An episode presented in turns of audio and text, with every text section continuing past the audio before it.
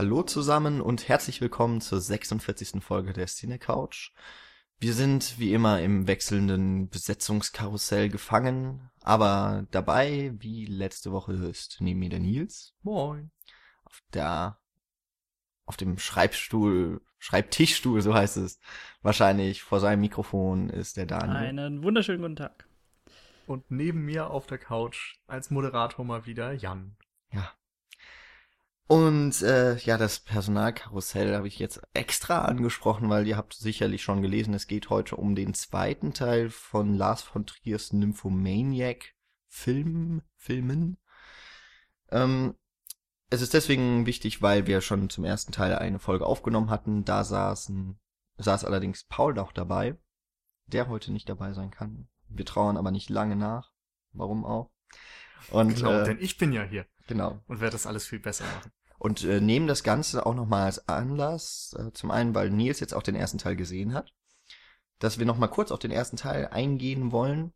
Ähm, ist auch nochmal interessant, weil ich ihn jetzt auch in der kürzeren Kinofassung gesehen habe und mir ein paar Szenen aufgefallen sind, die sich unterscheiden zum Director's Cut, der von Lars von Trier genehmigt ist.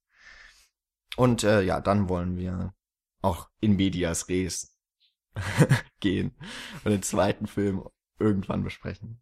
Und dann das Ganze mal als ein Gesamtwerk, wie es eigentlich wohl auch gedacht ist, beleuchten. Ja, wir werden dann nochmal eine Spoilerwarnung, denke ich, aussprechen. Wahrscheinlich, wenn wir dann auf beide Filme insgesamt eingehen, ähm, würden wir wahrscheinlich empfehlen, wenn ihr euch äh, den Filme vielleicht nicht handlungstechnisch kaputt machen wollt durch unser Analysegerede, erstmal den Film gucken. Okay. Zu Nymphomaniac 1 kommen wir jetzt, denke ich, als erstes. Äh, die etwas ausführlichere Besprechung gab es vor ein paar Folgen, ich glaube Folge 40. Ich glaube, ja, ja, genau. Dürft ihr dann gerne nochmal einschalten, wenn euch das mehr interessieren sollte. Äh, ich glaube, ich kann mal ganz kurz die Handlung zusammenfassen. Außer es ja. reißt sich jemand jetzt gerade rum. Es ist relativ schnell erzählt, dass ähm, eine Frau in einer, also die Frau Joe, gespielt von Charlotte Gainsbourg, wird vom äh, Seligmann, einem ziemlich zurückgezogen lebenden Mann, äh, zusammengeschlagen in einer Gasse gefunden. Er nimmt sie mit zu sich nach Hause und sie beginnt eine Geschichte, also nicht nur eine Geschichte, sondern ihre Geschichte zu erzählen. Äh, sie bezeichnet sich selber als Nymphomanin und als schlechten Mensch und versucht dann in, ähm, im ersten Teil fünf oder vier erzählten Kapiteln. Ich glaube, es waren fünf. Ich glaube nämlich auch fünf erzählten Kapiteln, ähm, ihr über ihr Leben zu berichten und äh, klar zu machen, was bei ihr alles so falsch gelaufen ist. Und Seligmann dann als Unterstützung und als äh, Gegenpol eigentlich immer auftritt. Ja, ich glaube, das ist so grob die Geschichte. Genau. Geschichte also wer es wirklich genau wissen will, der darf gerne dann die andere Folge hören. Da wird, glaube ich, noch mehr in Richtung Handlung besprochen. Hier wollen wir eigentlich ein bisschen mehr in die Tiefe gehen. Uh, die erste Kritik. Nee, das ist gar nicht so als Kritik gemeint. Es ist nur so, dass man, wenn man einen Teil eines Zweiteilers bespricht, dann kann man eben nicht das Gesamtbild überblicken. Das ist einfach nicht möglich. Und dadurch kann man dann eben besser über, was weiß ich, Kamera und Schauspieler und Struktur und so weiter reden, was ihr da auch getan habt. Aber das Gesamtinhaltliche, denke ich, ist jetzt vielleicht wichtiger als nochmal Struktur und Schauspieler und so weiter zu nennen. Genau. Ähm, ja, Nils, du hast es den Film noch nicht vorher gesehen. Äh, wir hatten jetzt die Möglichkeit, beide, also beide Teile am Stück zu gucken, quasi mit einer kleinen Pause dazwischen. Also beide äh, Kinofassungen liefen bei uns und äh, ja, deswegen hat sich Nils dann doch entschieden, erstens gegen seinen Lars von Trier hat, der sei vorangestellt ja. vor die Diskussion. Ähm, sich mal zu wehren und aber auch gleichzeitig eben ein Film, der nahezu so gedacht war, eigentlich am Stück auch zu gucken. Genau. Also das war auch wirklich einer der Gründe, warum ich mir den ersten gar nicht erst angesehen habe. Ich fand es irgendwie sinnlos, einen Film nur zur Hälfte zu gucken, der als Ganzes gemeint ist, denn der Film war ja von Lars von Trier auch, wie du sagtest, nicht als Zweiteiler konzipiert. Und jetzt gab sich dann eben die Möglichkeit, und eigentlich bin ich, wie du sagtest, nicht so der größte Lars von Trier-Fan. Ich habe ähm, Antichrist gesehen, ich habe Melancholia gesehen und das waren irgendwie beides so, ja, ich weiß nicht, das hat mich einfach nicht berührt, nicht angesprochen und eigentlich nur genervt mit ich weiß nicht, ich könnte es nicht mal mehr genau beschreiben, aber ich habe da nicht so die Kunst drin gesehen, die viele andere drin sehen. Naja, Nils, das spricht eigentlich auch für dich, wenn Lars von Trier Filme dir nicht sozusagen. Es spricht für deine Persönlichkeit. Im Grunde genommen muss man das so sagen. Ich, ich mag die Filme ja auch, aber im Grunde stimmt das. das lasse ich gerne so stehen. Ich werfe euch beiden einen abfälligen Blick zu und belasse es dabei jetzt. Ach ja, ich mag gerade Melancholia genauso wie du, das weißt du. Aber äh, ja. red weiter, Nils. Ja, also im Grunde ist es für mich fast ein bisschen schwierig, jetzt was nur zu Teil 1 zu sagen, weil ich sie eben nur im Doppelpack mhm. gesehen habe und jetzt gar nicht mehr ganz so genau zuordnen kann, was wann passiert ist. Ähm, klar ist, dass der relativ humorvoll ist für einen Lars von Trier Film, wobei ich auch sagen muss, dass der Humor jetzt nicht so sehr bei mir gezündet hat. Also ich habe bei der Szene mit Uma Thurman zum Beispiel wirklich lachen müssen.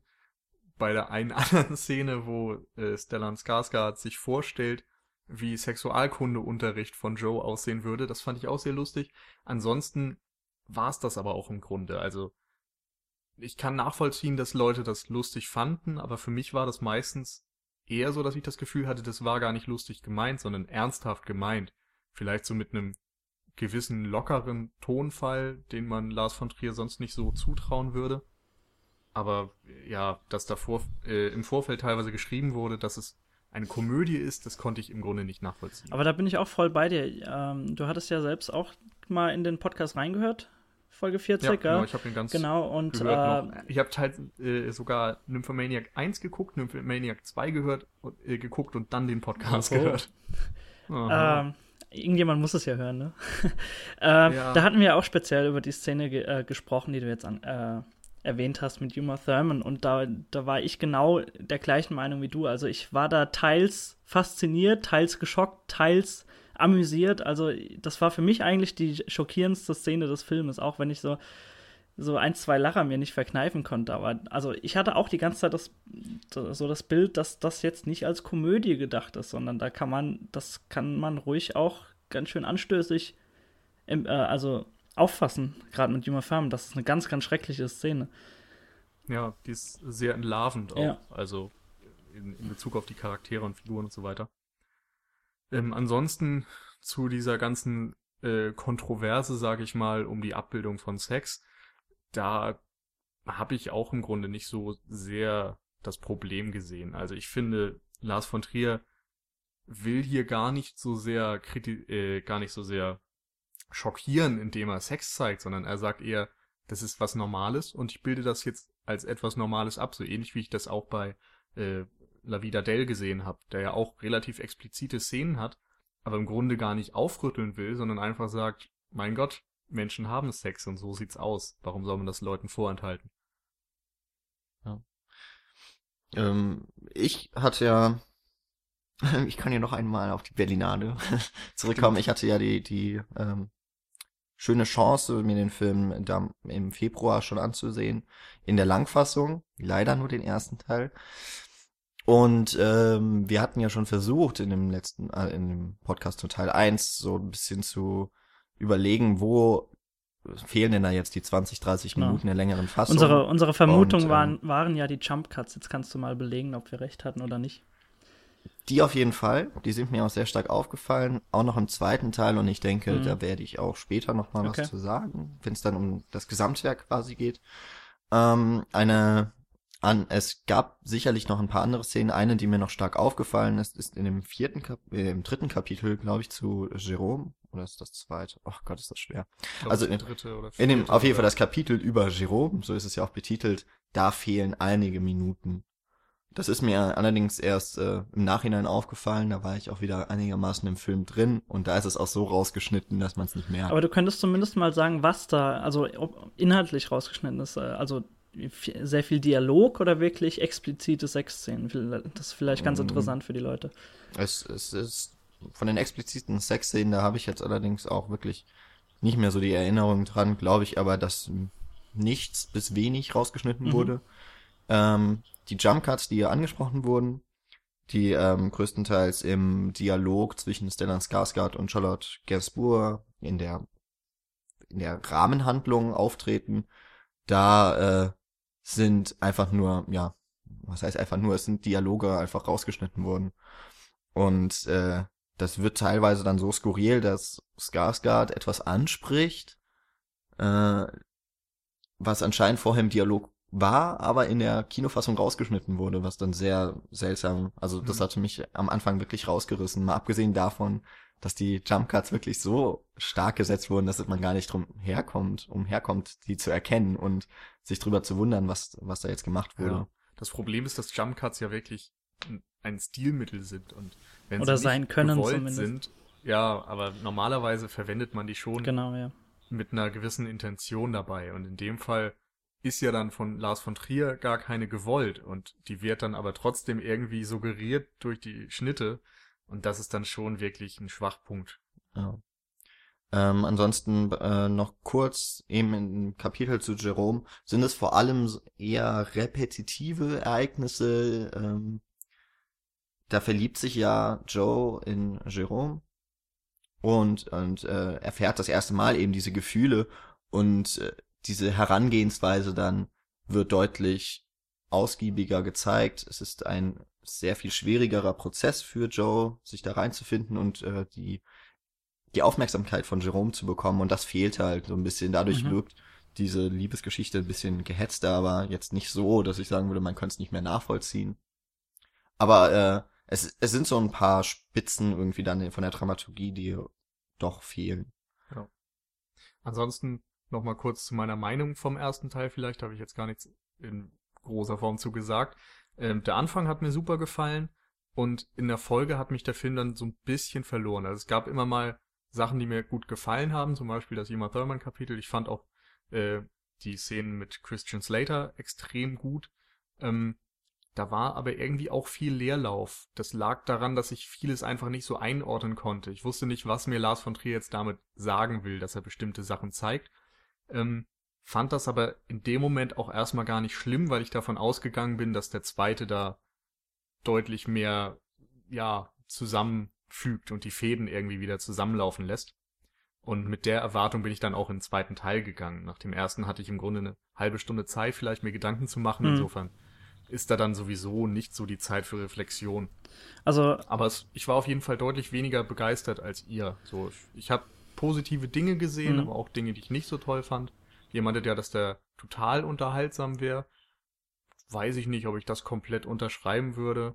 Aber ja, es war jedenfalls kein schlechter Film und das ist bei mir und Lars von Trier dann auch schon mal ein relativ gutes Zeichen. Aber, äh, also gerade was du ansprichst jetzt, wenn ich mich mal in deine Lage reinversetzen würde, ich glaube, ich hätte damit auch kein Problem, wenn mir jetzt einfach gewisse Spitzen gut gefallen hätten und der Rest so ein bisschen, ja, dahin verwässert wäre, weil der Film lädt einfach auch mit seiner Kapiteleinteilung so ein bisschen dazu ein, dass dir einzelne Highlights gefallen und der Rest, ja, wie du, ja. wie du schon sagst, das Gesamtwerk kann man sowieso erst nach beiden Filmen äh, betrachten und deswegen finde ich das so, so nach der Einzelbetrachtung von dem ersten Teil, finde ich das gar nicht so schlimm. Ja, also ich fand eben, dass da ein bisschen viel Leerlauf ist. Also ich wusste nicht, mhm. wofür sitze ich jetzt über zwei Stunden hier, um dann im Grunde nach Teil 1 ja, so ein bisschen in die Leere entlassen werde. Also ich hatte nicht das Gefühl, dass da so der große Abschluss war, sondern dass da wirklich noch Dinge fehlten, um daraus ein komplettes Werk zu machen. Ja. Insofern bin ich zumindest froh über meine Entscheidung gewesen, dann auch zu warten, bis der zweite dann direkt rauskommt. Genau. Und das ist jetzt eigentlich die schöne Brücke, die wir auch zum der Besprechung jetzt so des zweiten Teils von Infomaniac schlagen können. Ähm, auch um das mal kurz so einzuordnen, wir erinnern uns, am Ende von Teil 1 äh, kommen Jerome und Joe tatsächlich zusammen, sehr über einen schönen Zufall. Und blöderweise verliert Joe infolgedessen dann ihr gesamtes Lustvermögen und ihre gesamte, sie sagt, glaube ich, dass ihre Vagina taub ist. Und äh, das ist für eine Nymphomanin sicherlich ein ziemlich schwer, schwerer, eine ziemlich schwere Realität, die da auf sie einbricht. Im zweiten Teil versucht sie daraufhin, ihre Lust irgendwie wiederzubekommen und geht da eigentlich diese drastischen Wege, wo man dann vielleicht auch von so einigen Tabu, Tabubrüchen dann von Trier, von, von Trier sprechen könnte. Genau, also sie, sie bricht ge gewisse Grenzen ein und also betritt eigentlich fremde Welten, wo sie davor eigentlich noch nichts davon wusste und äh, versucht da ihre Lust wieder zurückzuerlangen. Wobei es eigentlich eine sehr konsequente Entwicklung das ist. Das auf jeden Fall, ja. Sie ja von Anfang an im ersten Teil sehr offen mit ihrer Sexualität genau, ja. umgeht. Und das führt man im Grunde im zweiten Teil nur weiter. Also die kennt immer noch keine Grenzen und wenn sie nun mal den Drang hat, Lust zu empfinden, dann folgt sie dem. Im Grunde gibt's ja dann auch noch eine sehr schöne Episode, ähm, wo sie dann zu einer Selbsthilfegruppe geschickt wird und nach einer Zeit einfach feststellt, dass das nicht funktioniert. Genau. Das ähm, ist dann eigentlich auch so der Punkt, den wir wahrscheinlich dann gleich noch was genauer ansprechen wollen, so mit, was bedeutet jetzt eigentlich diese Figur von Joe? Das ist eben eine Ausgestoßene, die sich nicht einmal in einer vermeintlichen Umgebung von Gleichgesinnten irgendwie heimisch fühlen kann. Also sie fühlt sich immer als Außenseiterin, was dann letzten Endes zu immer drastischeren Wegen führt, die sie einschlägt. Also das dann auch wegführt vom sexuellen Dasein hin zu einem zu einer Verbrecherkarriere. Also man wird wirklich ein sozial ausgegrenzter oder mhm. sie. Ja, also man könnte sie einfach als unmoralisch beschreiben. Also gesellschaftlich gesehen ist Sex ja irgendwie auch schon Tabuthema und unmoralisch, wenn man ihn komplett auslebt. Und da sie das tut, geht sie dann im Grunde den konsequenten nächsten Schritt und tut andere unmoralische Dinge, wie eben Verbrechen. Aber gerade das Thema, äh, vielleicht können wir das auch später dann, äh, weil das ist ja auch eins der letzten Kapitel dann letztendlich, können wir das auf jeden Fall nochmal ansprechen, finde ich, weil da geht es ja auch so ein bisschen darum, dass sie sich dann ja von aus ihrem Charakter so ein bisschen erhebt und dann gegen die diese diese typischen Männer, die sie in ihrem Leben erlebt hat, äh, ein bisschen revoltiert auch. Also äh, sie, sie, also wollen wir das jetzt schon sagen, was sie da für einen Job hat? Oh ja, sprich es an. also sie ist, in gewisser Weise ist sie eine Geldeintreiberin und äh, wird dann von Job zu Job geschickt, um eben das Geld mit gewissen Mitteln einzutreiben und einzufordern. Und äh, sie geht dann natürlich rigoros vor und äh, ja, kann sich dadurch dann natürlich auch äh, den Männern zur Wehr setzen, die sie eigentlich in ihrem ganzen Leben, auch wenn sie das selbst immer so wollte, im Grunde wie Dreck behandelt haben.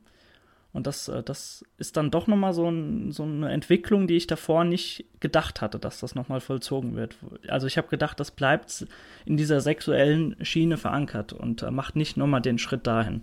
Das fand ich ganz interessant. Mhm. Das ist ja im Grunde auch so das Lars von Trier-Ding mal wieder, dass er eben da dann doch die Erwartungshaltung untergräbt mhm. und dann auch nochmal mehr in Richtung Tabubruch geht. Da werden wir dann im Spoiler-Teil sicherlich noch drauf kommen. Ähm, ansonsten fand ich, dass die Stimmung sich so ein bisschen gewandelt hat. äh, Telefon bei uns. Das werden wir doch mal gerade notieren. Schön.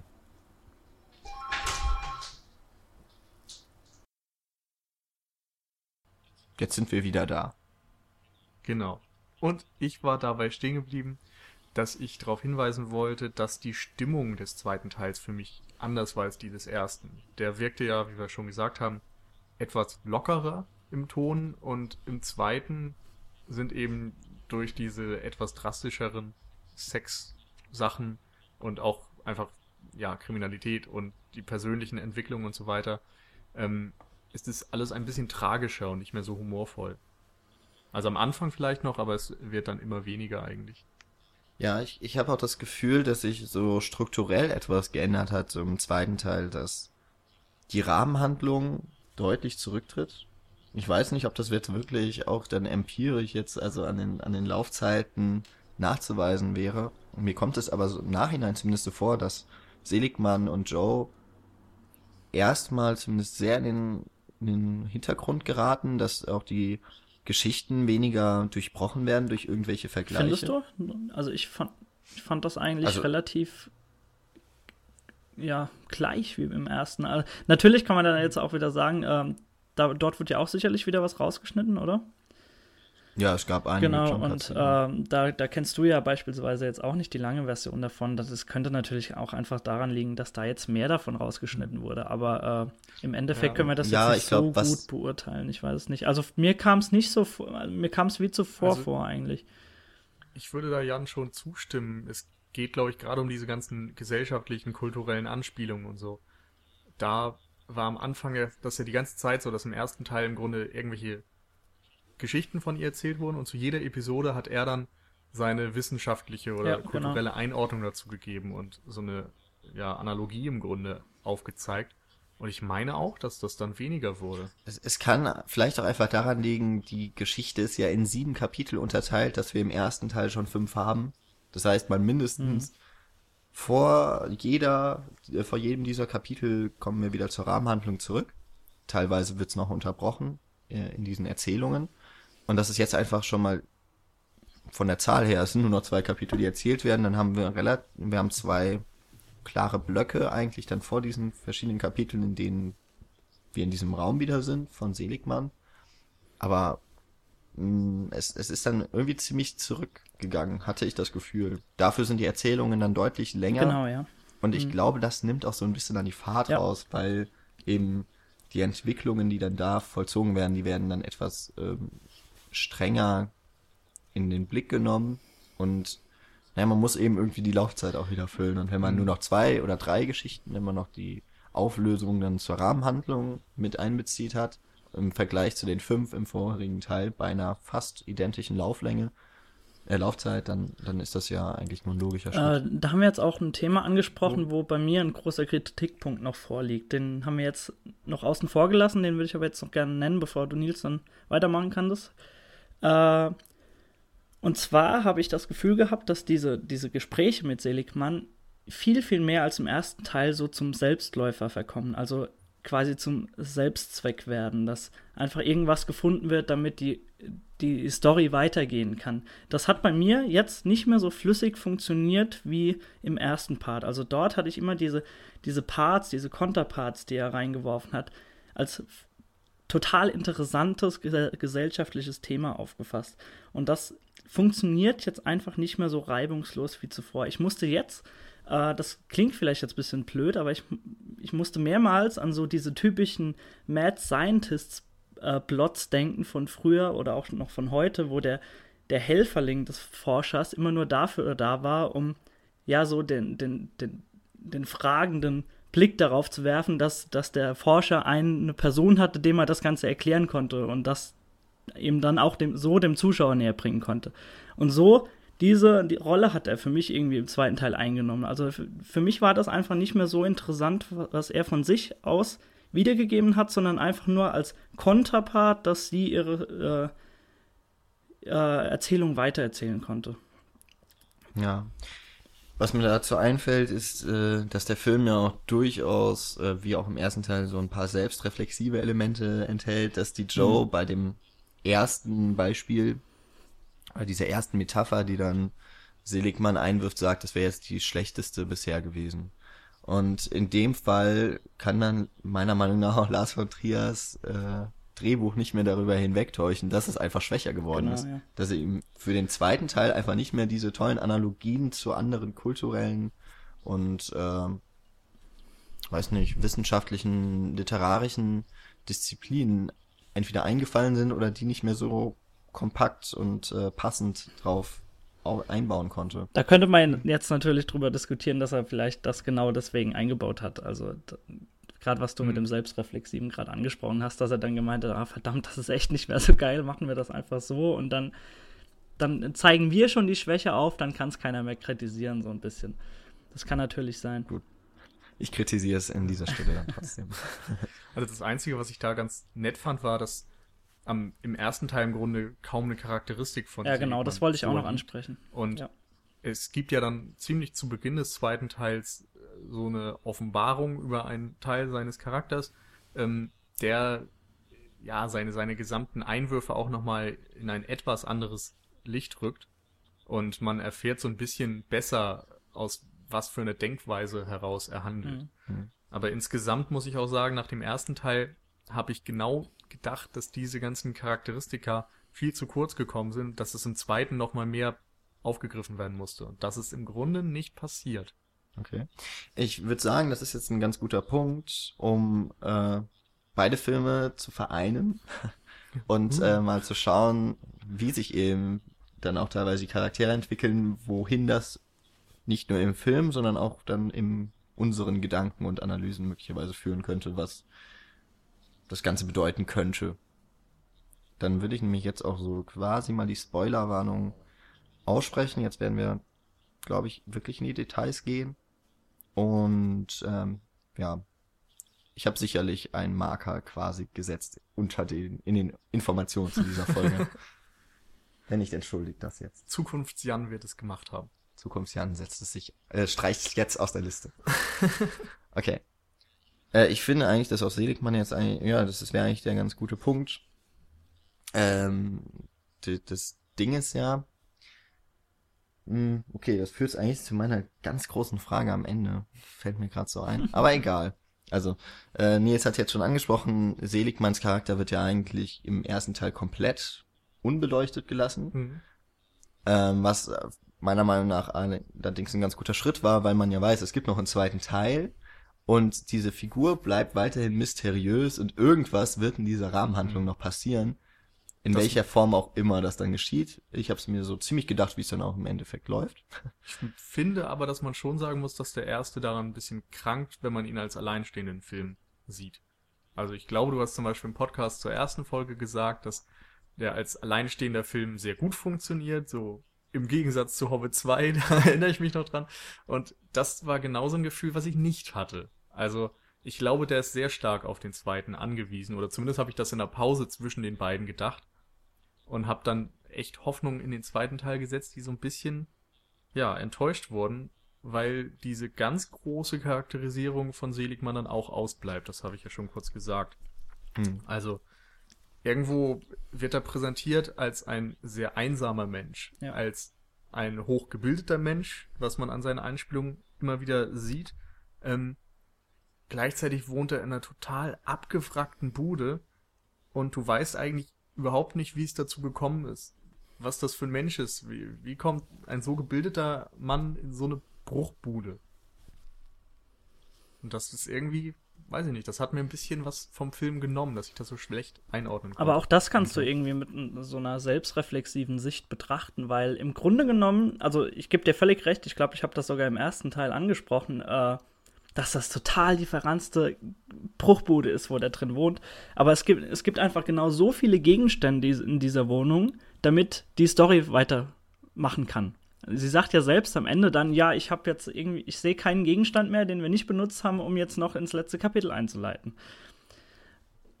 Also da, ich weiß nicht, ja. das, das ist einfach so also Mittel zum Zweck. Ich würde es jetzt einfach nicht so äh, betrachten, dass das jetzt seinen Charakter ausmachen soll. Aber Jungs, wenn wir jetzt schon in der Spoiler-Rubrik sind, könnten wir eventuell auch mal erwähnen, äh, was über ihn enthüllt wird.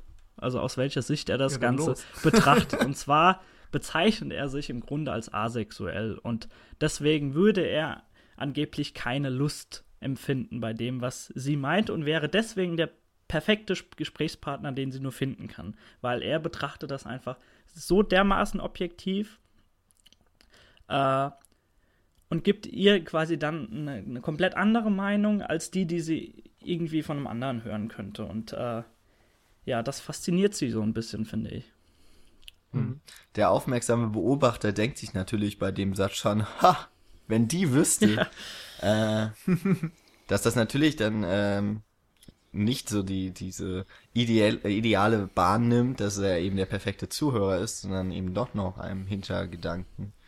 Ähm, ja, wir sind ja in der Spoiler-Ecke, jetzt darf ich das sagen, dass er am Ende nämlich dann doch versucht, nachdem sie eigentlich ein ein Gelübde ablegt, nicht mehr ihrer Lust nachzugeben, genau. versucht er sie zu vergewaltigen oder mit ihr Sex zu haben zumindest und äh, sie wehrt sich dagegen. Ähm, das war auch das, worauf ich, äh, da dachte ich schon, dass der Film darauf Hatte hinausläuft. Ja. Ähm, was jetzt allerdings meine, so eine ganz interessante Idee, zumindest aus meiner Sicht interessante Idee ist, er bezeichnet sich zwar als asexuell, aber der Film ist ja sehr interessant eigentlich aufgebaut. Wir haben die Erzählerin Joe, die uns die Geschichte über ihr Wort vermittelt, aber wir bekommen Bilder. Und diese Bilder, glaube ich, entstammen dem Kopf von Seligmann, die er sich die ganze Zeit bildet. Und ähm, daraus entsteht so eine gewisse Diskrepanz zwischen wirklich dem Erzählten und dem, was gezeigt wird. Und wir haben keine so ganz klar definierte Rolle, was davon jetzt ist alles echt. Am äh, klarsten wird das in dieser Szene, wo äh, sich Seligmann dann auch vorstellt, wie sie irgendwie einen Unterricht darstellt. Also, dass sie dann auf eine Karte zeigt und sich gleichzeitig aber auch die äh, Klitoris reibt. Was eine total obskure Idee ist und ähm, vollkommen realitätsfern.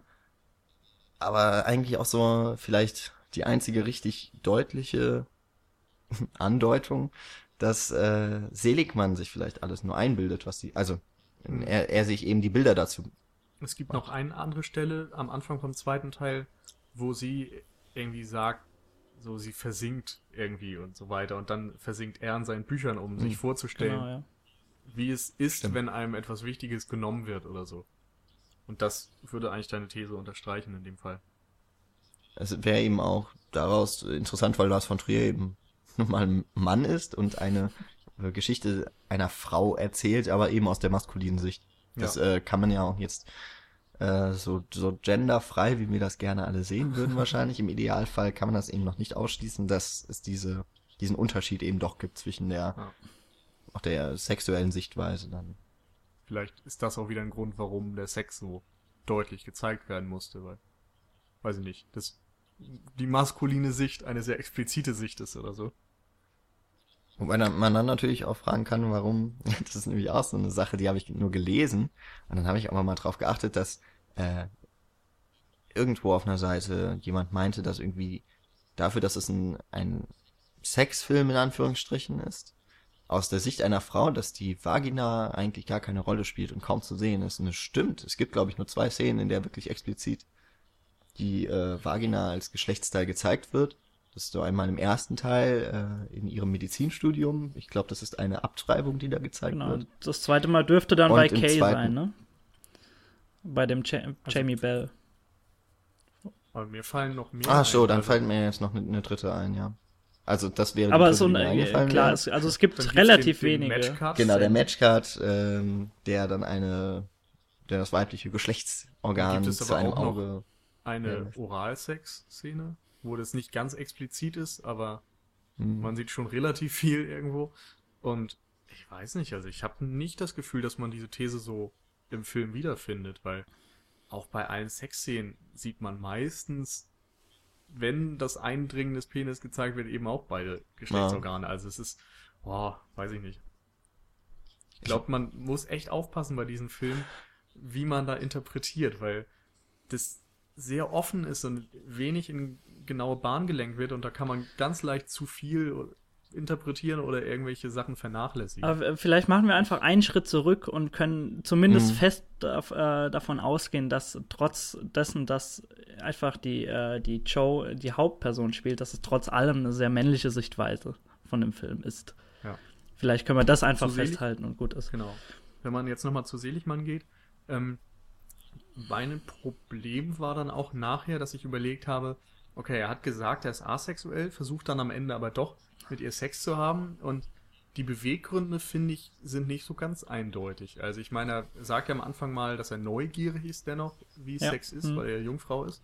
Ähm, aber ich habe das nicht so ganz verstanden, was jetzt genau diese Wandlung ausgelöst hat. Ob er vielleicht gelogen hat, dass ihn das gar nicht so anmacht oder ähm, ob es dann doch nur die Neugier auf Sex war, die ihn am Ende dazu getrieben hat oder was auch immer. Also dadurch, dass der Charakter im Grunde nicht so sehr ja, charakterisiert wird und in, in der Tiefe beleuchtet wird, fällt es mir so ein bisschen schwer, seine Beweggründe nachzuvollziehen.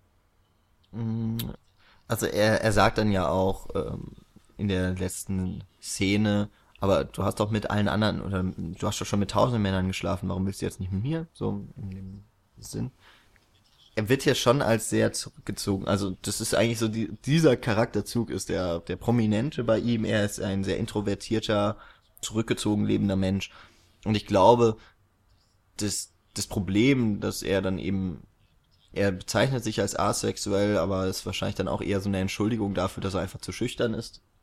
Kann dass er sein. sich äh, diese Schritte irgendwie nicht traut zu gehen bei einer Frau und äh, er sagt, er hat davon gelesen, es hätte ihn aber dann doch nicht so sehr interessiert irgendwie. Vielleicht fehlt ihm dann auch einfach der Bezug.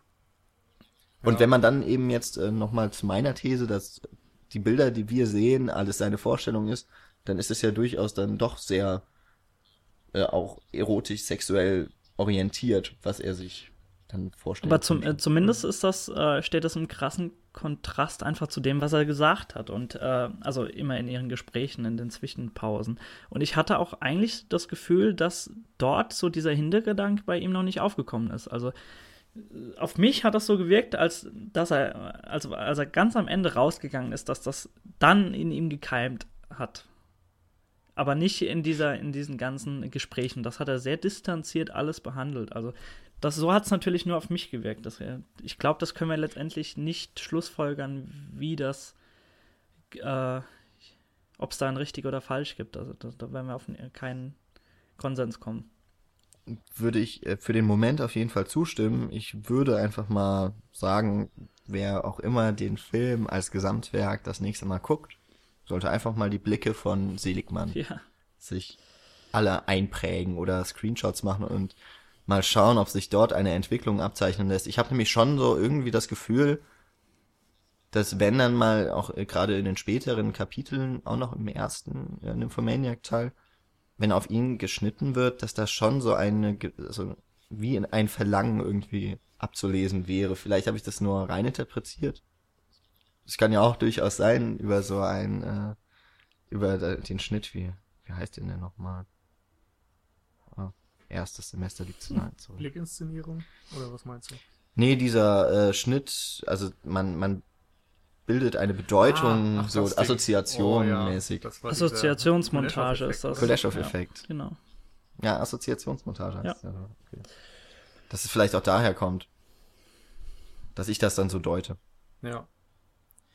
Ja, es ist, es ist schwierig. Auf jeden Fall merkt man, dass es nicht besonders eindeutig ist, sondern schon offen gelassen wird. Und das denke ich auch bewusst. Genau. Ähm, ja, insgesamt ist es ja ein Film, der einerseits Sex abbildet, aber auch ganz explizit darauf hinweist, wie die Gesellschaft auf Sex blickt. Und da muss ich sagen, fand ich diverse Sachen sehr interessant. Also im ersten Nymphomaniac ist es zum Beispiel so, dass diverse Männer Probleme damit haben, als feminin dargestellt zu werden. Also es gibt da eine Szene, wo äh, Seligmann wegen der Kuchengabel irgendwie als unmännlich bezeichnet wird mhm. und ist dann erstmal irritiert und ich bin doch nicht weiblich und so. Na nee, nicht weiblich, unmännlich. So und da gab es ganz viele Hinweise irgendwie drauf, dass Männer eben männlich sein wollen und hart und so bla, dieses typische hm. Männlichkeitsklischee im Grunde. Und Schwierigkeiten damit haben, ja, das, wenn, wenn das bei ihm nicht gefunden wird. Umgekehrt geht es ja dann noch darum, dass Joe eine sehr, ja, männliche Art hat. Da geht's am, gibt's am Ende einen Satz irgendwie, dass es alles okay gewesen wäre, wenn sie so ein Leben geführt hat, wie sie es geführt hat, wenn sie ein Mann gewesen wäre.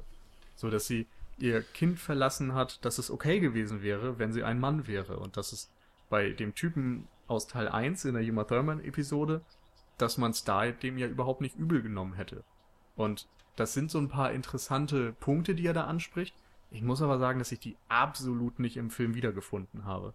Also, wir haben ja schon über die Uma Thurman Episode gesprochen und ich habe da in dem Moment schon gedacht, was ist das denn für ein Arschloch da, dass der seine Familie irgendwie verlässt und ich weiß nicht, dann in der Episode da stumm rumsitzt und irgendwie auch nicht weiß, was er tun soll. Und das habe ich schon sehr hinterfragt und dann heißt es am Ende, ja, das war euch ja allen egal, ihr Zuschauer. Und weiß ich nicht, habe ich da nicht drin gesehen. Genauso. Hm, dürfte ich da kurz ja, so einhaken? Darfst du. Also äh, es geht jetzt, wir sind jetzt im Grunde dann einen Schritt weiter und bei einem Gebiet, das schwierig wahrscheinlich für uns wird und hoffentlich in kein großes Fettnäpfchen dann treten werden, nämlich die, die Gender-Problematik, die ja seit ein paar Jahr, Jahren sehr äh, akut immer wieder besprochen wird, zu Recht. Es geht ja äh, da jetzt vor allem dann auch in diesem dieser Erläuterung dann von Seligmann darum, dass, dass Joe sich selbst in einer Frauenrolle auch sieht und deswegen als so schlecht bezeichnet. Also sie sagt ja, sie ist ein schlechter Mensch. Und wenn man jetzt mal überlegt, so wie man, wie gesellschaftlich die, eine Mutter gesehen wird, die ihre Kinder verlässt, dann ist das halt die Rabenmutter. Das, wenn der Vater das macht, ist das deutlich, äh, mhm. es ist, es ist ja nicht besser, in irgendeinem in es ist trotzdem Weise. ein Fall unter vier. Oder wenn wir über wenn wir das überhaupt moralisch, äh, wenn man das überhaupt moralisch jetzt konnotieren möchte, äh, einem Mann wird das nicht so nachtragend vorgehalten. Ja, okay, das stimmt. Einer Frau, man hat einfach das, äh, es ist das in der Gesellschaft prägende, äh, die prägende Sichtweise. Eine Frau, eine Mutter hat ihre Kinder zu lieben, komme was wolle. Und da kann sich Joe halt aufgrund ihrer übrigen ähm, Lüste und äh, Leidenschaften nicht einfinden in diese Rolle. Das ist ja eigentlich schon was ganz Interessantes, dass äh, Lars von Trier hier eben auch eine Frau zeigt, die sich selbst, also die Selbstbestimmung irgendwie dann auch vornimmt hm. und dadurch gegen die Konvention, die die Gesellschaft auferlegt hat, wehrt. Ja, dass das hier eigenes, allerdings. Sie stellt ja auch ihr eigenes Wohl so ein bisschen über das des Kindes. Genau. Dass das hier allerdings dann auch wieder so ein bisschen problematisiert wird, dadurch, dass er eben schlechte Folgen hat, dass sie im Endeffekt ja sogar in kriminelle Kreise dadurch gerät. Mm, das, ob man das jetzt als gesellschaftskritisch sehen will, was glaube ich geht. Also mhm. durch auch. die Gesellschaft wird sie so äh, degradiert quasi, dass ihr gar nichts anderes mehr übrig bleibt, als in diese ganz ähm, weit äh, weit fern von legalen Kreisen äh, zu handeln. Oder ob es eben eher auf ihre Figur dann bezogen wird. Mhm. Und dann wäre es schon wieder so ein bisschen misogyn wahrscheinlich zu betrachten, was ja. äh, von Trier auch schon mal vorgeworfen wird. Also ich finde im Grunde, dass man, oder ich habe es so gesehen, dass es sich wirklich auf die Gesellschaft und überhaupt auf das große Ganze bezieht.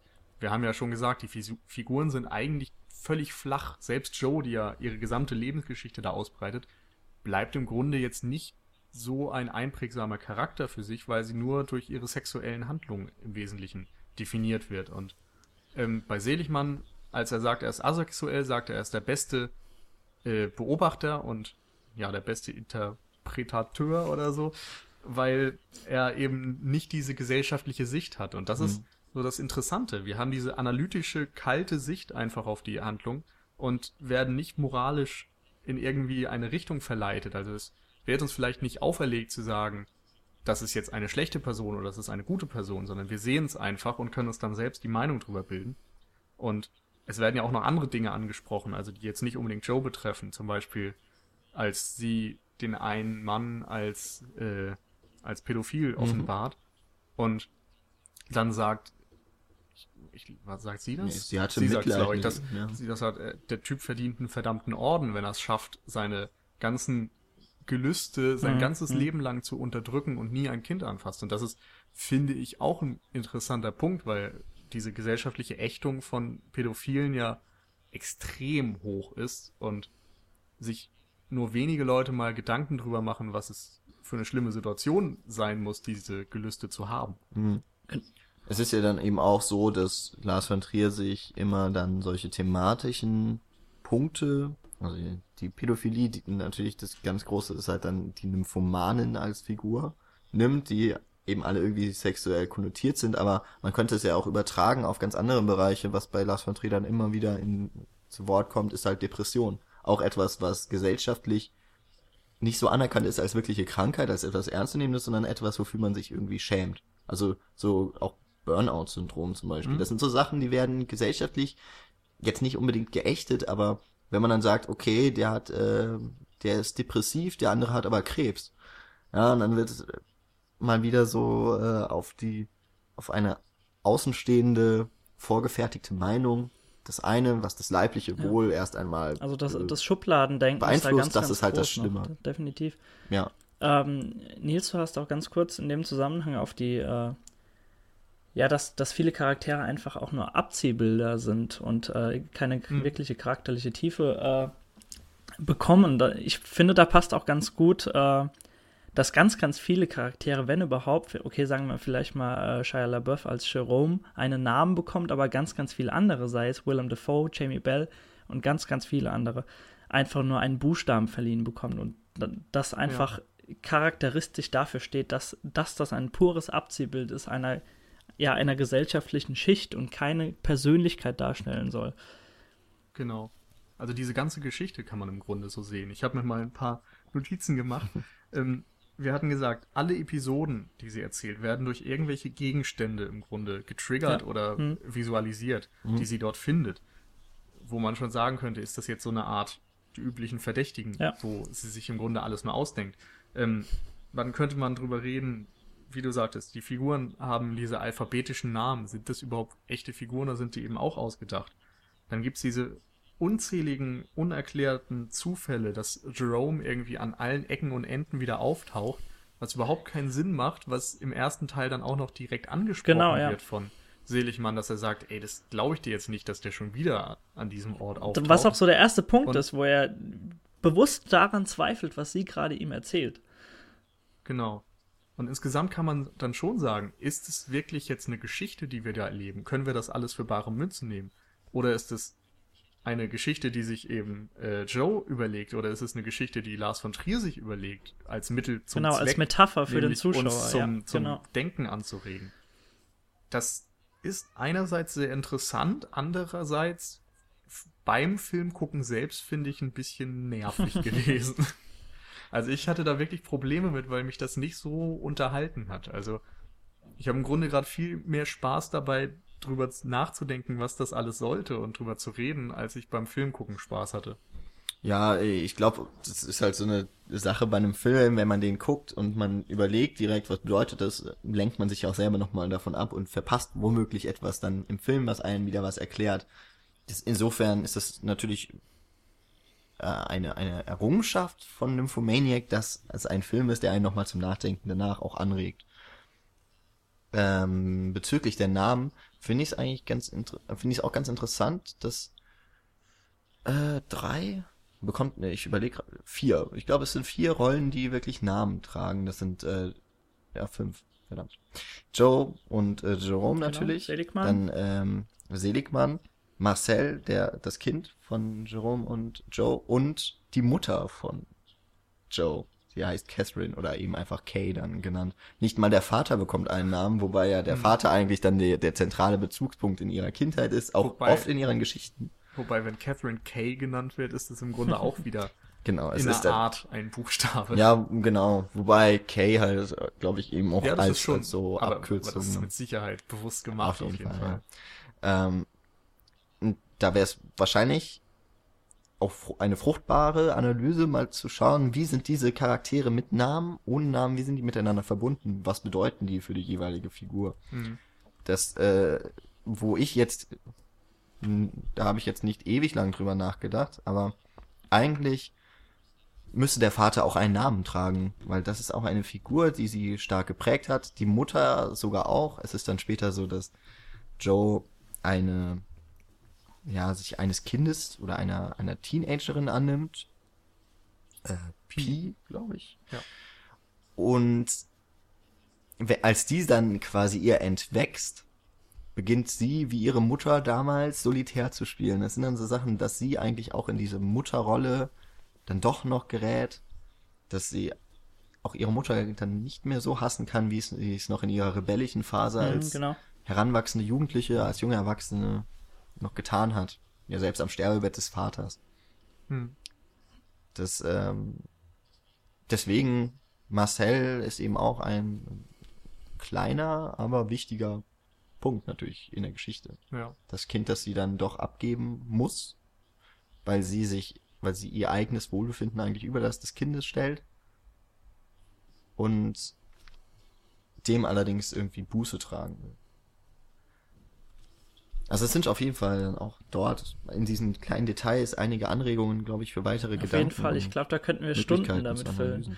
Äh, also ja, ich, ha vermutlich. ich hatte auch, ähm, also am ehesten von den ganzen Buchstaben äh, zugehörig zu den Personen, musste ich über den Vater nachdenken.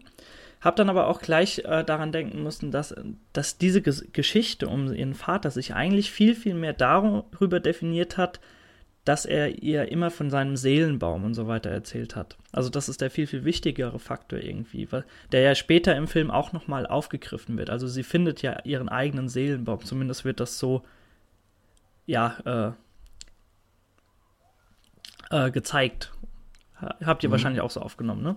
Also ich finde das auch so die, die, die positivste Stelle des Filmes eigentlich, wenn sie diesen Baum findet, äh, sie treibt es ja wirklich so, diesen, diesen Felsen da hoch und dann äh, findet sie diesen Baum, der wie sie selbst so, ja, in, in, in diesem Geröllgestein, wo, wo man eigentlich gar nicht existieren kann, trotzdem seine Wurzeln schlägt und einfach äh, sich fürs Leben entschieden hat und völlig wir und schief wächst und trotzdem eben existiert. Und äh, ich fand, das war eine ganz, ganz wichtige Stelle einfach für den Film.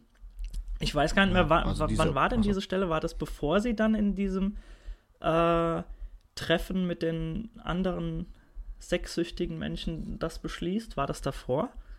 Das, das war, danach? Ich glaube, das ist kurz vorm okay. Finale hm, im ja. Grunde, bevor sie dann, also sie entscheidet sich eigentlich ja schon, die Stadt zu verlassen, alles hinter sich zu genau, lassen. Ja. Und ähm, zufälligerweise sieht sie dann eben, oder gelangt sie zu ihrem ja. Seelenbaum, der vollkommen ähm, ausgegrenzt, abgegrenzt von jeglicher genau. Natur eigentlich.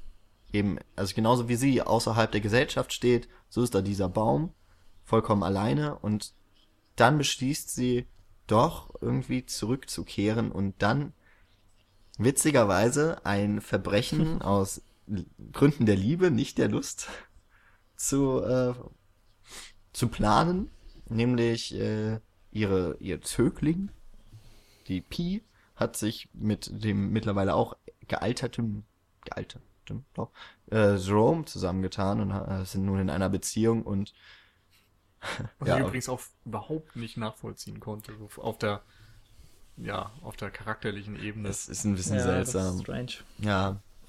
Ähm, und dann, äh, ja, sie beschließt eben die beiden, oder zumindest Jerome zu töten, schafft es dann aber nicht. Da würde ich euch auch mal fragen, und warum, gelangt so in warum die Gasse. denkt ihr, dass diese Waffe nicht losgegangen ist? Ja, aus dem Grund, den Seligmann erzählt, sie ist nicht entladen. Das ist wirklich dieser banale Grund. Nee, also Mal. es geht mir vor allem darum, ob sie unterbewusst das gewusst hat oder, oder einfach äh, zu doof war quasi und nicht wusste, dass sie die, äh, dass sie äh, ja die Pistole laden, äh, beziehungsweise laden, äh, geladen war sie ja, aber sie musste ja, also ich sie glaube ja nicht, dass sie zu doof war. Ich glaube, das war wirklich mhm, bewusst okay. auf irgendeine Art. Ich kann es aber auch nicht erklären, warum ja. ich mir das jetzt so denke.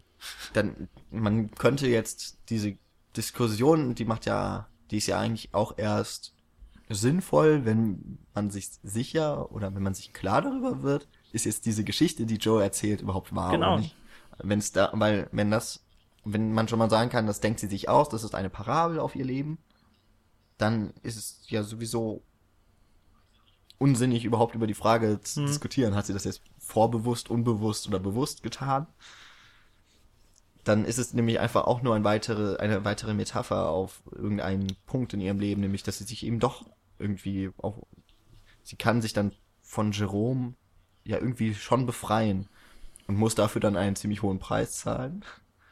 Aber es ist eben im Grunde nur der nächste Schritt zu, in ihrer mhm. weiteren Entwicklung, die sie ja mhm. dann doch schon als vollwertiger Charakter, wie ich, also ich würde sie schon als Charakter, ja. als relativ tiefen Charakter Ich hatte noch einen Punkt, den zeichnen. ich. Also am Ende des zweiten Teils kann man das ja. schon so ich sagen. Ich hatte noch einen Punkt bezüglich der Szene, wenn wir gerade da sind. Also wir sind jetzt quasi ja am Ende der, in der Gasse, bevor sie dann auch letztendlich von Seligmann gefunden wird. Und zwar bildet da ein Faktor so den inhaltlichen Rahmen dieser Erzählung, die sie bei Seligmann dann aufspinnt. Und zwar ganz am Anfang lässt sie sich ja entjungfern von Jerome. Und da sind die Zahlen 3 plus 2 ja ganz, ganz wichtig. 3 ja. äh, und 5 also waren es 3 und 5, genau, ja. Aber egal. 3 plus 2 ergibt genau, da, 5. Deswegen habe ich es mal durch. äh, genau, und das wird am Ende jetzt nochmal aufgegriffen. Wie habt ihr das mhm. empfunden?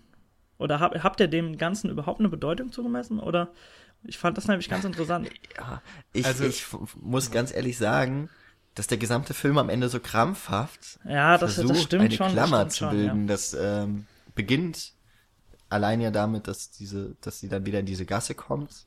Ja, übrigens auch schon mal, das ist ganz schön, dass der Lars von Trier auch mit äh, so Vorahnungen ja, des Zuschauers genau. spielt.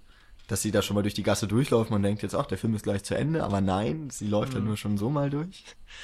Ähm, dann führt das eben mit der Sexszene dann zwischen Pi und dem alten Jerome weiter, die im Grunde genau die Wiederholung ist der Entjungferung. Genau. Und der Film endet dann auch wieder mit einem Schwarzbild. Genau. Äh, also Schwarzfilm, glaube ich, sagt man dann nur weiter, weil ja eben auch noch der, äh, Film der Ton genau. weiterhin läuft. Genau. Also ich finde auch, da, da ist einmal ganz eindeutig diese Klammer und ich glaube auch, dass da noch irgendwie mehr Bedeutung mhm. drinstecken soll, aber ich finde sie nicht. Ich muss dazu sagen, dass diese ganze Fibonacci-Sache auch etwas ist, was man immer wieder hört. Ja, genau. und ich habe trotzdem im mhm. Grunde nicht viel Ahnung, was das ist und was das ausdrückt.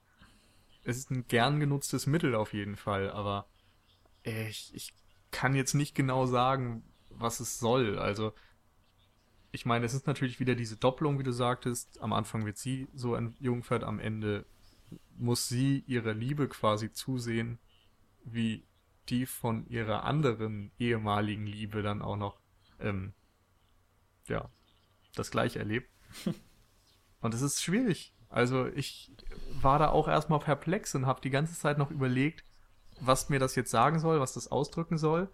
Und direkt danach kommt irgendwie so eine andere Moral wieder ins Spiel, mit dem auch eine Frau, die irgendwie mit tausend Männern geschlafen hat, darf man nicht vergewaltigen. Was natürlich vollkommen richtig ist, aber irgendwie schon plump im Grunde. So Oder sagen Film. wir mal plakativ auf jeden Fall, ja. Ja, aber ich fand schon, also nachdem man so viel gesehen hat und so viel unterschiedliche ja. Aspekte zu diesem Thema Sex und Gender und sonst was bekommen hat, dann zu sagen, hey, auch so eine sexuell aktive Frau darfst du nicht vergewaltigen, ja, und dafür habe ich jetzt vier also, Stunden. Also mich hat es auch am, am, Ende schon. Ja. Ich habe zwar vermutet, dass genau diese Szene am Ende kommt, nachdem ich vier Stunden diesen verdammten Film gesehen habe, aber mich hat es dann trotzdem gewundert, warum Lars von Trier dann so plakativ mit dieser Moralpeitsche daherkommt. Also ich habe ja, genau. ich, ich hab innerlich gehofft, dass er das irgendwie anders lösen kann. Also mhm. da könnte ich mir auch fast wieder vorstellen, dass das sein komischer Humor ist. dass er jetzt sagt, wisst ihr was, ihr wollt doch immer, dass ich keine Tabus breche und das mache, wie, wie es moralisch anerkannt ist und jetzt gebe ich euch das einfach. Aber es ist sehr verwirrend irgendwie, sich das anzusehen. Ja, es ist halt im Grunde, ihr, ihr habt das jetzt so auf diese moralische Ebene gehoben. Ich würde es auf die charakterliche Entwicklung einfach mal ziehen, weil das wirklich dann der endgültige Schritt ist, wo Joe für sich selber, also ihre Selbstbestimmung eigentlich über ihre Lust auch tatsächlich dann äh, hinausführt. Also es ist ja jetzt nicht so, dass sie von in Sekundenschnelle von ihrer gesamten sexuellen Aktivität zurücktreten könnte. Ja. Also, obwohl sie es sagt, hätte man jetzt denken können, ja gut, so ein paar Ausnahmen werden ja wohl schon mhm. noch drin sein. Aber sie sagt dann ganz klar, nein, ich habe mich jetzt davon losgesprochen und du wirst mir das jetzt nicht versauen, du wirst jetzt nicht mit mir schlafen, ich lass das nicht zu. Und sie wehrt sich dagegen und wird damit halt zu dieser selbstbestimmten Frau.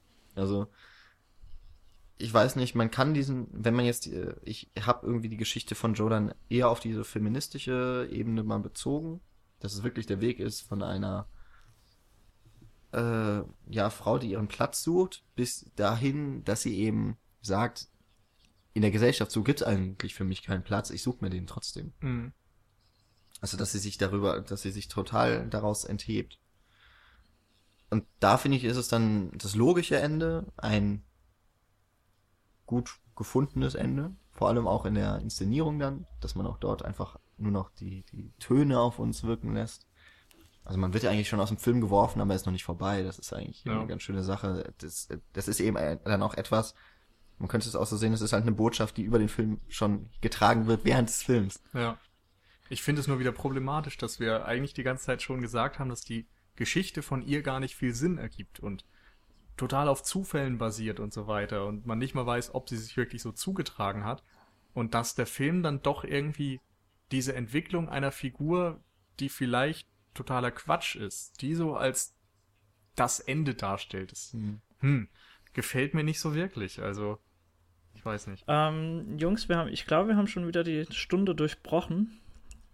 Ja, jetzt ja. ist es zu spät, jetzt können wir noch ähm, weiter reden. das war jetzt auch nicht, ich hätte lustigerweise gern dann nochmal kurz drüber gesprochen, ob die Männerfeindlichkeit oder die Frauenfeindlichkeit überwiegt oder er doch das, ganz, das ganze Homo sapiens interessant. verächtlich findet. Vielleicht Lars machen wir Trier, mal. Aber, ja. Vielleicht machen wir einfach mal eine Lars von Trier Werkschau. Boah, nee, nee. Da muss Und, Nils äh, ja mehr Filme angucken, das geht nicht. Ja, oder ich muss mir Nymphomaniac-Podcast anhören, wo dann alle drei sitzen und sagen, oh, das ist so geil, das ist so episch und Rammstein ist das geilste Lied Nein, Paul darf nicht mitmachen. So jetzt, so, jetzt hat er wirklich alle Kritik, also an jedem Kritik gefunden, das finde ich ja, gut. Ja, das habe ich ja, ich glaube, das wurde aber nicht aufgenommen, oder? Nee, aber du hattest es mir angekündigt. Ja, stimmt.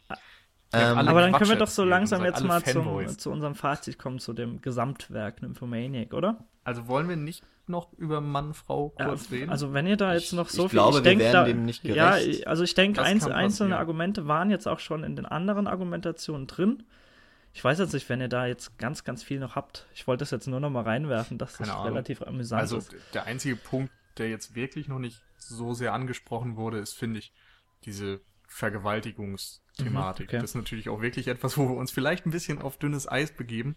Aber es gibt da ja diverse Vergewaltigungen im Grunde. Einmal gibt es am Anfang ihre Entjungferung, die nun schon willentlich geschieht irgendwo, aber ja doch eine sehr, ja, fragwürdige Komponente hat. Dann gibt es den Versuch im Fahrstuhl, den sie dann abblockt. Dann gibt es ihrerseits im Grunde so eine Art Vergewaltigung eines Mannes, der ähm, Vater werden will, im Zug, genau, wo sie dann die fünf Extrapunkte für kriegt. Am Ende gibt es die versuchte, versuchte Vergewaltigung von Seligmann an ihr. Und es gibt dann zwischendurch noch ihre, ja, im Grunde, dass, dass sie sich willentlich dem ähm, Jamie Bell hingibt. Nicht für Sex direkt, aber eben doch für diese sadomasochistischen Handlungen. Und da ist irgendwie ganz viel mit diesem ja. Na, du könntest natürlich jetzt auch noch äh, die afrikanisch-stämmigen zwei Herrschaften erwähnen. Ich meine, da ist es auch nichts anderes. Also da ist ja, mhm. im Grunde genommen will sie da ja, ja erfahren, wie es dann ist, wenn, wenn Sprache eine Barriere darstellt oder einfach nicht ja. zum Zuge kommen kann und dass das einfach so eine Grenze ist, die sie noch nicht überschritten hat. Und im Grunde genommen, wenn die zwei da dann sogar auftauchen, ist das auch nichts anderes als eine Vergewaltigung. Also sie, sie behandeln sie ja wie ein Stück Vieh und diskutieren mhm. dann über sie. Das ist, also das ist schon. Wobei andererseits da eben auch dieser Punkt der Selbstbestimmung so ein bisschen mit reinfällt. Also es ist ganz schwierig. Ja, zumindest als sie dann geht. Zu sagen, weil sie ja doch willentlich ja. dahin geht und so weiter. Es ist, ja, da sind viele Dinge drin und im Grunde kommen, habe ich das Gefühl, beide Geschlechter in vielen Szenen total scheiße ja. weg das ist dann wahrscheinlich, ich würde das ist jetzt, glaube ich, nicht der Humor von Lars von Trier, das ist einfach seine Sichtweise auf die ja, Welt. Das kann auch gut sein. So, eine, so ein gewisser Zynismus. Ja. Okay, aber also ich glaube, wir werden dem jetzt auch ja. nicht richtig gerecht, diesem, dieser Thematik. Wir haben es zumindest angesprochen. das wäre vielleicht mal etwas äh, über die, die Darstellung von Männern und Frauen im Film von Lars von Trier, für das ich ja. ein Essay vielleicht. Äh, vielleicht sollten wir mal Laura Mulvey einladen in unseren Podcast und sie fragen, was sie denn Ob von Nymphomania hält. Ähm, okay, aber eigentlich, ja, wollen wir noch so kurz vielleicht Nymphomaniac als Ganzes beurteilend nennen, so eine kurze Runde. Ja, hopp, los. Dann. Ich? Oh Gott, oh Gott. Ja. Ähm, also mir fällt es natürlich jetzt ein wenig schwerer als euch beiden, weil ihr das, also Nils, du gerade frisch jetzt beide hintereinander gesehen hast, Jan, du sogar zweimal jetzt den ersten Teil gesehen hast. Das, äh, dementsprechend ist es bei mir jetzt ein bisschen länger hin, dass ich den ersten gesehen habe. Habe jetzt auch nicht mehr alle Details von den Kapiteln, von den einzelnen im Kopf. Trotzdem, ähm, also wie gesagt, im ersten Podcast, Folge 40, in dem wir schon drüber gesprochen haben, ist schon rausgekommen, dass der erste Teil mich vor allem sehr fasziniert hat. Äh, das Konzept einfach sehr, sehr gut für mich funktioniert hat, gerade mit Seligmann und mit diesen ganzen Einwürfen, die er dann als Konterpart reinwirft. Das, das ist total faszinierend, der Film. Ich finde, das Ganze kann jetzt im zweiten nicht mehr so mithalten. Vielleicht hat sich dieses äh, ja die, diese Methode auch ein wenig abgenutzt jetzt über vier Stunden hinweg. Vielleicht wird das noch schlimmer, wenn dann, wenn ich äh, letzten Endes, wenn, wenn er irgendwie auf Blu-ray oder so rauskommt, wenn ich die ganz lange Fassung sehe, werde ich garantiert nochmal machen, aber mal gucken, wie, sich, wie der Film dann bei mir wegkommt. Wenn ich das jetzt im Gesamten betrachte, finde ich es trotzdem ein sehr faszinierendes Werk. Vielleicht auch so eine gewisse Weiterentwicklung von Lars von Trier, der vielleicht jetzt seine Depression überwunden hat. Aber da wagen wir uns vielleicht auch auf Glatteis, wenn wir das jetzt behaupten. äh, so weit will ich da nicht gehen. Aber beispielsweise auch die, äh, die junge Joe, also Stacey Martin, ich glaube, wir hatten es schon in der ersten Folge erwähnt, das war ihr Regiedebüt, äh, ihr Filmdebüt, ne? genau, ihr Filmdebüt. Ja, ja. Und Lars von Trier hat daneben ja, genau. gesessen, Bier getrunken. Na, das musste er schon mal machen, als er zu schwach war, die Kamera zu halten. da haben dann die Schauspieler die Kamera gehalten. Ähm, sei es drum, also sehr beeindruckend, was die junge Dame da vollführt in ihrem Filmdebüt. Also äh, ich, ich, will nicht wissen, was für, was für äh, ja, Drehbücher da in ihrem Briefkasten landen. Ich glaube, das werden einige fragwürdige auch dabei sein. Nichtsdestotrotz. Ach, 50 Shades of Grey. Ja, wahrscheinlich, aber da ist, glaube ich, auch schon äh, vergeben, die Rolle. Nichtsdestotrotz sehr beeindruckend, was die junge Dame da abgeliefert hat. Äh, Charlotte Gainsbourg äh, musste ja jetzt am zweiten Part auch vermehrt ran und äh, so in, im Gesamtgefüge bin ich immer noch beeindruckt, was er da abgeliefert hat. Das muss man ganz klar so sagen. Also ist natürlich jetzt wie die anderen Filme, wie Antichrist auch, ein Film, den ich mir jetzt nicht jede Woche, äh, damit ich äh, beseelt einschlafen kann, nochmal angucken kann.